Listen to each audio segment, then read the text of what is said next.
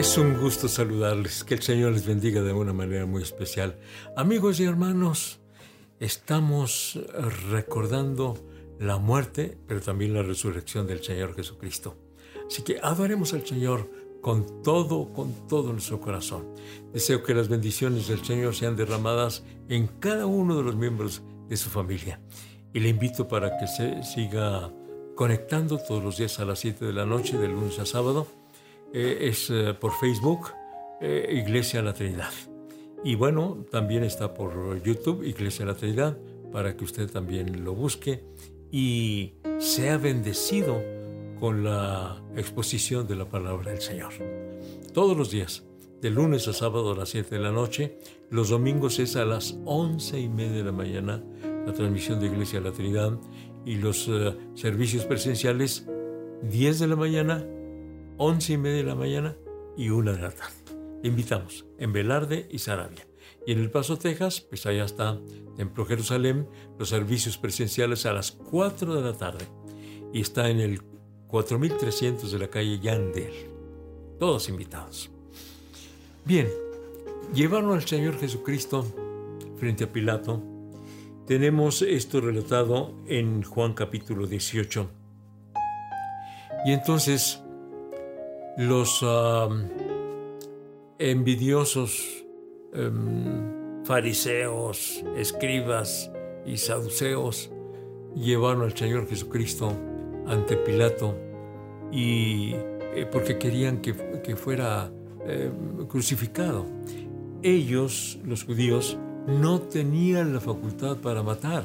Por eso llevaron ante Pilato. Pilato era el gobernador romano y él, sí tenía la facultad de poder dar la orden de que mataran a los reos. Por eso, desde un principio, los eh, envidiosos judíos, eh, es decir, fariseos, querían la muerte de Jesús. No tanto que estuvieran ellos eh, preocupados por lo que el Señor Jesucristo decía, más bien ellos este, estaban llenos de envidia porque la gente le seguía y procuraron la muerte del Señor Jesucristo. Y entonces, estando ya eh, Jesús frente a Pilato, ocurrió algo que a mí me llama mucho la atención. A medida que eh, va preguntando Pilato y Jesús contestando en, ocasiones y en otras ocasiones no contestando, se fue transformando la situación allí de tal manera que Pilato parecía el reo y Jesús parecía el, gobernante, porque Pilato estaba asustado. Y entonces le hace una pregunta Pilato a Jesús. Le dice, ¿eres tú el rey de los judíos? Y el Señor Jesucristo le contesta, yo para eso he nacido, yo para eso he venido, pero mi reino no es de este mundo. Ahí me detengo para decirles, al preguntarle Pilato a Jesús, ¿eres tú el rey de los judíos? En cierta forma sentía una amenaza, porque aunque él era el gobernador, de parte de los romanos, pero como quiera que sea, pues ahí estaban los judíos y al levantarse un rey, pues él, él tenía pendiente para su propio puesto, ¿no? Para, su, para el ejercicio de, de su poder. y quiero decirles lo siguiente, son muchas personas que rechazan al Señor Jesucristo porque tienen miedo a perder su propio reino, porque cada persona siente que es un rey, él decide, él hace, y, muchos llegan a, manifestar, yo con mi vida hago lo que quiero, mi propia vida. Y yo quiero decirte, ni es tu vida, y tampoco haces lo que quieras, más bien a la mayoría de los humanos lo mueven las circunstancias ¿Qué es lo que nos está moviendo en este tiempo de pandemia? Esa circunstancia nos está moviendo a hacer lo que nunca hicimos. ¿Qué no hicimos? Pues ponernos el cubreboca, ponernos este, lejos de las demás personas, una sana distancia, eh, vacunarnos, en fin, no lo hicimos, pero ahora lo estamos haciendo. Así que cuando alguien dice, esta es mi vida y yo hago con mi vida lo que quiero, no, no siempre es así, pero tú te sientes rey. Y cuando se te presenta Cristo como tu Salvador, es cuestión de dejar esa vida de pecado, de maldad y vivir una nueva vida en Cristo Jesús, por lo que sientes que es una amenaza para tu vida. Por eso Pilato pregunta, ¿eres tú el rey de los judíos? Y el Señor Jesucristo le dice, yo para eso he nacido, para eso he venido. Pero mi reino no es de este mundo. Y eso es muy importante que lo notemos.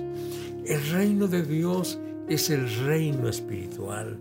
No se trata de tener un territorio aquí en este mundo y eh, tener dominio en ese territorio y sobre los habitantes que viven en, ese, en esa parte del mundo, sino el Señor Jesucristo habla del mundo espiritual, del mundo que tiene que ver con eh, la salvación de nuestra alma, que tiene que ver con la paz, el gozo, la eh, presencia del Espíritu Santo en nuestras vidas.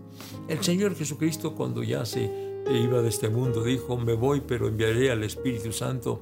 Y en efecto el Espíritu Santo ha venido a cada creyente que le da lugar a la tercera persona de la Trinidad del Espíritu Santo, el Paracleto Divino entonces vivimos una vida distinta, completamente distinta a la que vivíamos sin Cristo. Por eso, el reino del Señor es el reino espiritual y es un reino eterno, es un reino que siempre ha sido y siempre será y que nos invita el Señor a pertenecer a ese reino.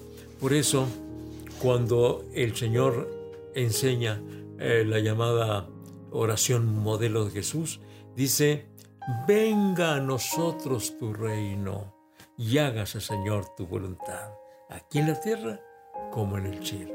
Entonces, estamos hablando del reino de Dios, del reino de los cielos, del reino espiritual, que tiene que ver con esa transformación que el Señor hace en cada individuo, en cada persona, todo aquel que permite ser transformado, que se arrepiente de sus pecados, que pide perdón a Dios, empieza a vivir una nueva vida en Cristo Jesús. Y si es una nueva vida porque el Señor nos eh, realiza el milagro del nuevo nacimiento, ya no pensamos igual, ahora pensamos de acuerdo a cómo piensa Dios. Ya no sentimos igual, ahora sentimos de acuerdo a cómo siente Dios. Ya no hacemos nuestra propia, voluntad, ahora queremos hacer la perfecta voluntad de Dios. Y vivimos en paz con Dios y en paz con nosotros mismos. Y, también eh, vivimos en la seguridad de, al morir físicamente, vamos a dar a la presencia del Señor. Y tenemos dominio sobre la muerte. Dominio no en el sentido de que no vayamos a morir, sino el sentido que no le tengamos miedo a la muerte, porque sabemos que si morimos vamos a resucitar de entre los muertos. Así que esa experiencia de morir y resucitar tiene que ver con el reino de Dios. Y el Señor Jesucristo dijo, mi reino no es de este mundo. Claro, no pretendemos los cristianos eh, dominar un territorio.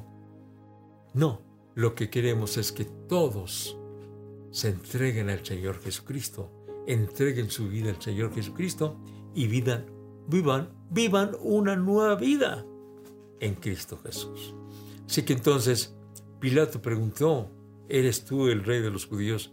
No, yo soy rey de reyes y señor de señores. En cierta forma sí le dijo, porque le dijo, mi reino no es de este mundo, no es de la naturaleza, no es de la clase de reinos de este mundo, es el reino espiritual.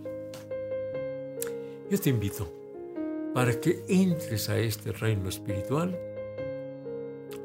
arrepintiéndote de tus pecados, confesando tus pecados a Dios y por la fe recibir a Cristo en tu corazón. Y entonces experimentarás la paz, el gozo del Señor, la protección del Señor, la seguridad que da el Señor, porque en estos tiempos que estamos viviendo, cómo necesitamos sentir la seguridad del Señor y, creemos firmemente lo que dice el Salmo, el que habita al abrigo del Altísimo morará bajo la sombra del Omnipotente. Y, y también caerán a tu lado mil y diez mil a tu diestra, mas a ti no llegarán. Vivimos en la plena seguridad que nos da el Señor. Así que entrega tu vida al Señor Jesucristo en esta hora. Oremos, oremos una vez más. Padre Santo, te estoy rogando por todas las personas que ahora escuchan esta reflexión. Señor, sálvales, perdónales, transfórmales, cámbiales, recíbeles como hijos tuyos, Señor, y que desde ahora mismo pertenezcan al reino de Dios, al reino de los cielos.